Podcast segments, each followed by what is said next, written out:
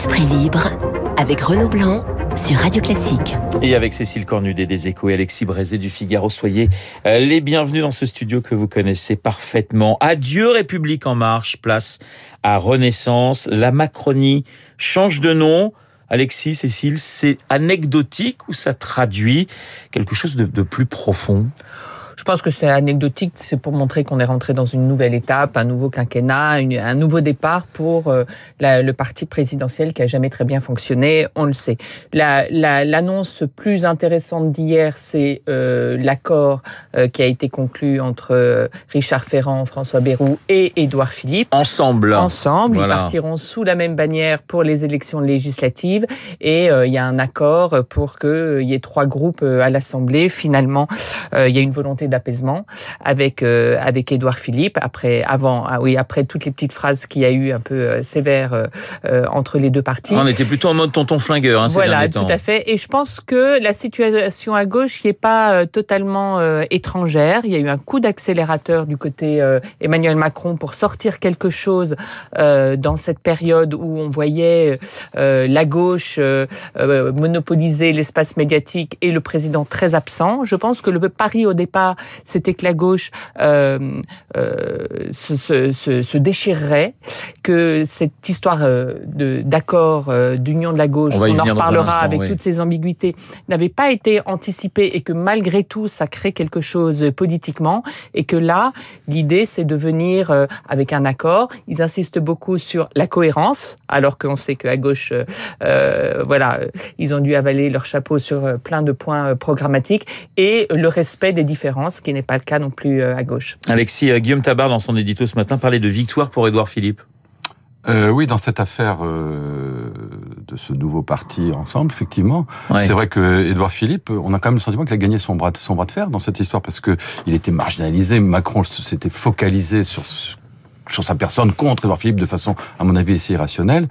Et, et, et finalement, Macron qui voulait ce grand parti unique avec un groupe unique. Euh, bah, va être obligé de faire avec une confédération dans laquelle il y aura trois partis et, et, à l'Assemblée de représentation dans laquelle il y aura trois groupes, euh, l'AREM, alors qui s'appelle plus l'AREM, qui s'appelle Renaissance, vous l'avez dit, euh, euh, le, le, Modem et Horizon.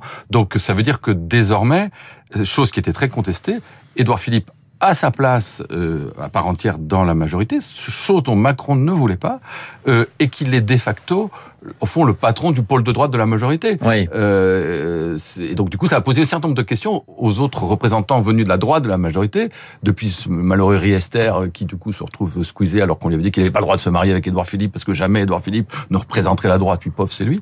Euh, et, mais aussi les, les Darmanin, les Le Maire. Aujourd'hui, c'est quand même Édouard Philippe qui devient le patron de tout ça. Édouard Philippe, finalement, on le voit d'ailleurs dans le dans le sondage Elab pour Radio Classique et Les Échos, qui est la personne qui est la plus populaire en France et qui cartonne notamment dans, dans, dans chez les électeurs d'Emmanuel Macron. Emmanuel Macron, oui. Ouais. Oui, je pense que ça fait partie du problème. Ouais. Euh, je pense que c'est compliqué pour Emmanuel Macron de voir cette popularité-là, euh, de l'homme dont il estime que c'est grâce à lui qu'il est euh, à ce niveau-là. Il a pas, vous savez, euh, Emmanuel Macron, on sait qu'il ne pourra pas se représenter en 2027. Wow. Ça crée un problème du coup immédiat d'autorité. Qui est le chef? Et il veut pas, euh, il veut pas perdre d'autorité d'emblée. Donc c'est pour ça qu'il y avait toutes ces tensions.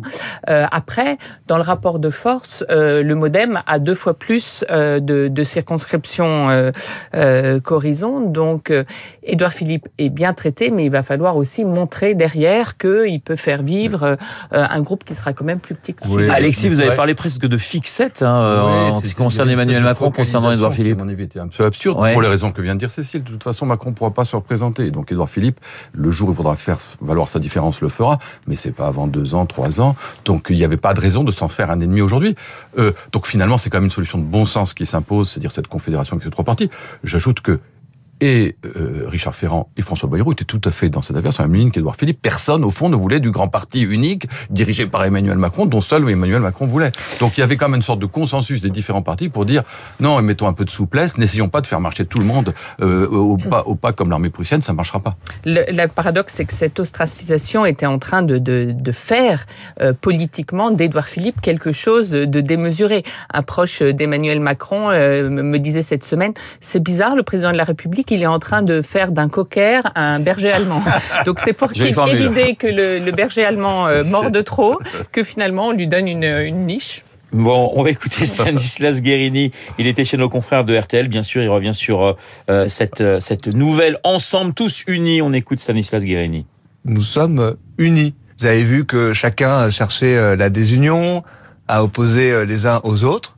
Et eh ben, à chaque fois qu'on nous fait cette histoire-là, nous répondons toujours la même chose nous sommes unis derrière le président de la République. Alors voilà, union euh, du côté de la Macronie, union à gauche. Je vous propose d'écouter Stéphane euh, Troussel. Euh, il revient sur le socialiste revient sur cet accord entre la France insoumise et les socialistes. Il était chez nos confrères de Public Sénat.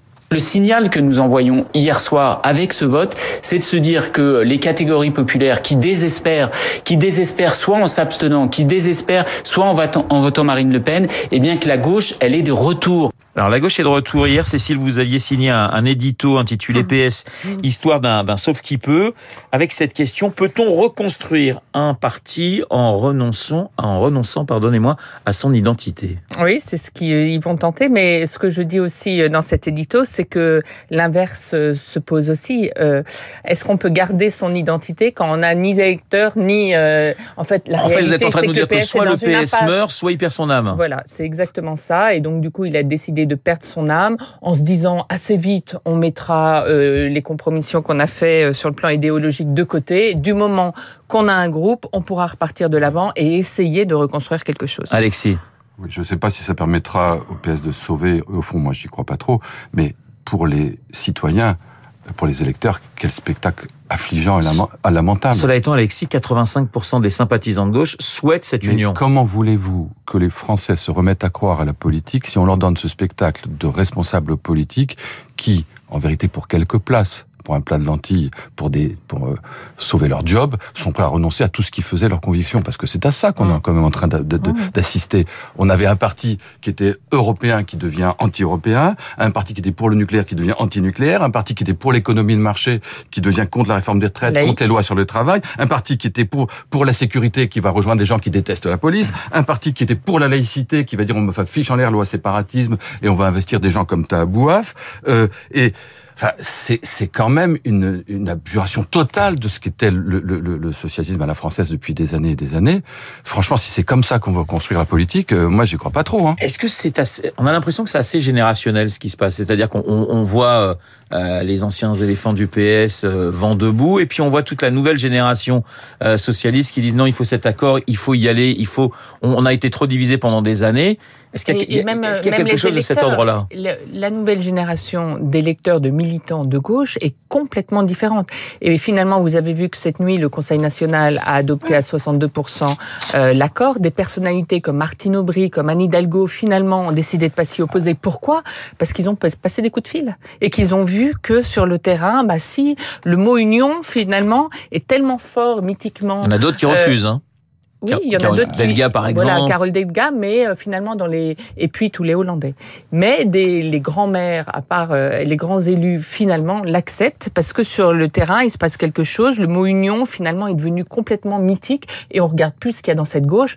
Or en fait, ce n'est pas une reproduction de l'union de la gauche. C'est pour la première fois la gauche radicale qui prend le pas sur la gauche de gouvernement et c'est la fin de la gauche de gouvernement. Là, il y a effectivement il y a un parallèle qui est tout à fait contestable. On dit c'est l'union de la gauche, mais pardon l'union de la gauche, c'était pas ça. L'union de la gauche. Nouvelle Union populaire, écologique et sociale. Mais attendez, le front, le, front, populaire, euh, c'était c'était Léon Blum, hein, c'était pas Thorez. Mhm. Euh, L'Union de la gauche, c'était Mitterrand, c'était pas Marchais. C'était pas autour de Marchais qu'elle s'est fait, c'est autour de Mitterrand. Le, la gauche Alexis, il y a une réalité qui est que le candidat socialiste a fait un 7 et, bien, Mélenchon a fait 22. D'accord, mais ça veut dire qu'on ne peut pas faire le parallèle avec l'Union de la gauche. On a là une union autour de la gauche extrême euh, qui change absolument et, radicalement la, perspective. C'est pas du tout la même chose. Et, et d'où le résultat de ces qui arrivent comme les, les, les, bourgeois de Calais à la corde au cou et qui abjurent toutes leurs convictions pour, pour un plat de. Euh, et encore, les, les bourgeois de Calais, on dit ces bourgeois de Calais. Les bourgeois de Calais, ils étaient courageux. Les bourgeois de Calais, pendant la guerre de Cent Ans, ils, viennent se proposer, ils viennent dire euh, prenez nos vies, mais sauvez, nos, sauvez nos, notre ville. Là, c'est pas du tout ça. Il dit les, les, les socialistes sont en train d'abandonner leurs convictions pour sauver leur place. C'est quand même tout à fait différent. On aura pas mal de dissidence. On va avoir quand même des candidats qui vont se maintenir avec une ancienne étiquette socialiste en disant nous on veut pas de cette mm. union. Euh, c'est pas si simple que cela. Hein. C'est pas si simple que cela. C'est pas gagné d'avance.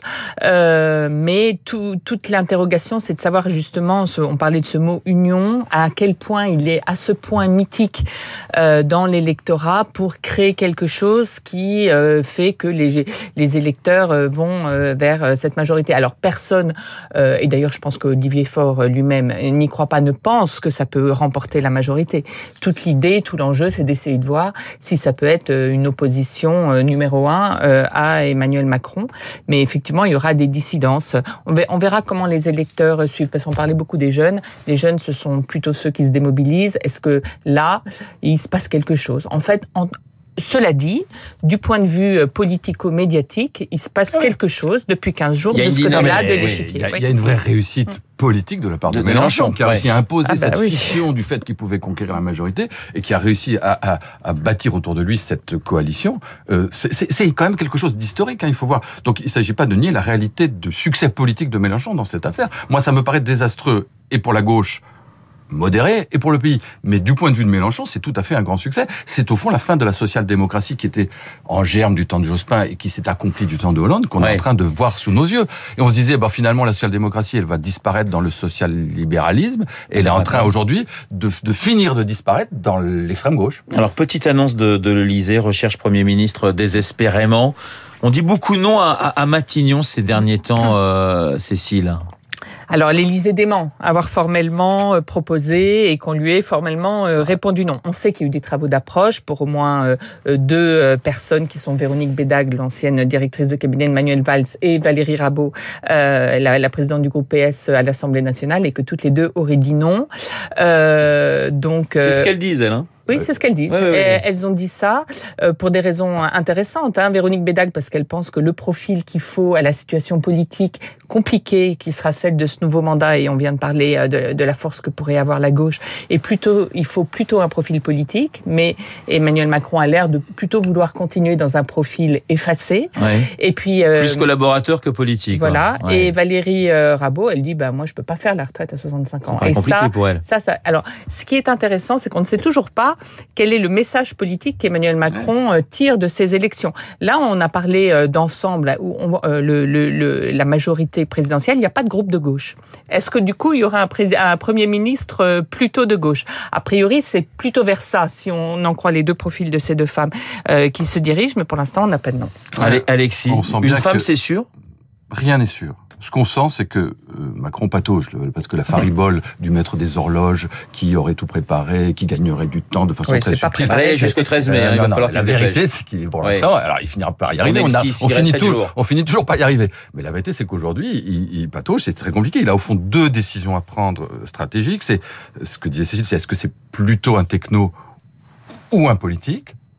Le sentiment qu'on peut avoir de l'extérieur, c'est que la gravité de la situation appellerait un politique, mais le sentiment qu'on a, c'est que comme par le passé, il se dirige vers un profil de technicien, de technocrate. Donc ça, c'est un premier premier choix. Et le deuxième choix, encore plus difficile à faire, c'est est-ce qu'il envoie un message à la gauche Oui, cap à droite ou cap à gauche. Hein, est-ce que face à la montée du mélanchonisme, il se dit finalement on va on va affaiblir ce bloc de gauche qui est en train de se créer en lui coupant l'herbe sous les pieds ou bien est-ce qu'on va le combattre en renforçant la droite? Est-ce que donc je vais prendre un, un, Premier ministre plutôt de droite ou de gauche? Il me semble qu'il sera jamais assez à gauche pour les mélanchonistes, donc il ferait mieux d'aller chercher à droite. Mais là encore, j'ai le sentiment, et c'est vrai que le choix de, de, de, de notamment... Je suis pas étonné de votre part, vous me disiez ça, Alexis. C'est pas étonnant, non, non, mais, d'un point, d'un point de vue stratégique, ça me paraît pas tout à fait faux, pardon. Et, et, euh, et, donc le choix de Valérie Rabault, euh, parce que évidemment qu'il lui a demandé, qu'on lui a demandé. Alors, euh, hum. c'est Richard Ferrand plutôt. de toute façon, on dit aux gens et si jamais on vous le proposait, est-ce que vous seriez d'accord? Et c'est pas Emmanuel Macron qui fait ça en direct. Et bon, évidemment, les laisse plutôt supposer qu'il veut s'orienter vers la gauche tout comme d'ailleurs la physionomie de l'entre-deux tours, qui était une espèce de surenchère sur le mélanchonisme, ça n'a pas non plus été absolument formidable comme résultat. C'est vrai ce que dit Alexis sur le, changement peut-être de stratégie. Après l'élection présidentielle, on s'est dit, ah, ça, sent quand même le Premier ministre plutôt teinté euh, euh, euh, légèrement rose. Là, on a l'impression qu'effectivement, les, les cartes, avec ce qui se passe notamment à gauche, sont un petit peu rebattues. Oui, je pense qu'il est dans, dans l'interrogation. Ce que je note, c'est les, ce qu'a dit Richard Ferrand hier sur le programme qu'allait porter ce nouvel euh, ensemble aux législatives. Il a parlé de plein emploi, de d'écologie, d'école et de santé. Il y a un mot qui manque. C'est le mot retraite. Bon, bah voilà. Le mot retraite a complètement euh, disparu. Alors, je pense pas qu'Emmanuel Macron ait renoncé, mais ça veut dire quand même quelque chose. Au moins jusqu'aux législatives, il voudra donner mot plutôt qui un a disparu, gauche. en fait, en vérité, pendant l'entre-deux tours. On a vu que pendant l'entre-deux tours, Macron est allé à gauche et, a, et a mis sous le boisseau l'affaire des retraites. Nous a expliqué que le Burkini était une manifestation de féminisme. Enfin, une sorte d'évolution qu'on n'attendait pas exactement. J'ai une dernière question, il nous reste euh, une, minute concernant euh, la droite. Certains spécialistes euh, comme vous, mais euh, vous allez me dire si vous partagez ce sentiment, disent ce qui est en train de se passer à gauche, on peut l'imaginer à droite, peut-être pas pour ces législatives, mais dans les mois qui viennent. C'est-à-dire finalement bah, une extrême droite qui va cannibaliser la droite classique parce que ça sera la seule façon pour la droite classique, républicaine, d'exister. Est-ce que vous croyez à un même scénario? Il nous reste 30 secondes. Alors, Cécile. c'est pas le cas aujourd'hui. Euh, LR disais. est pas dans l'état euh, du PS, mais deux, on remarque qu'il y a une sorte de décalage dans le temps où euh, jusqu'à présent, LR a, a subi des chocs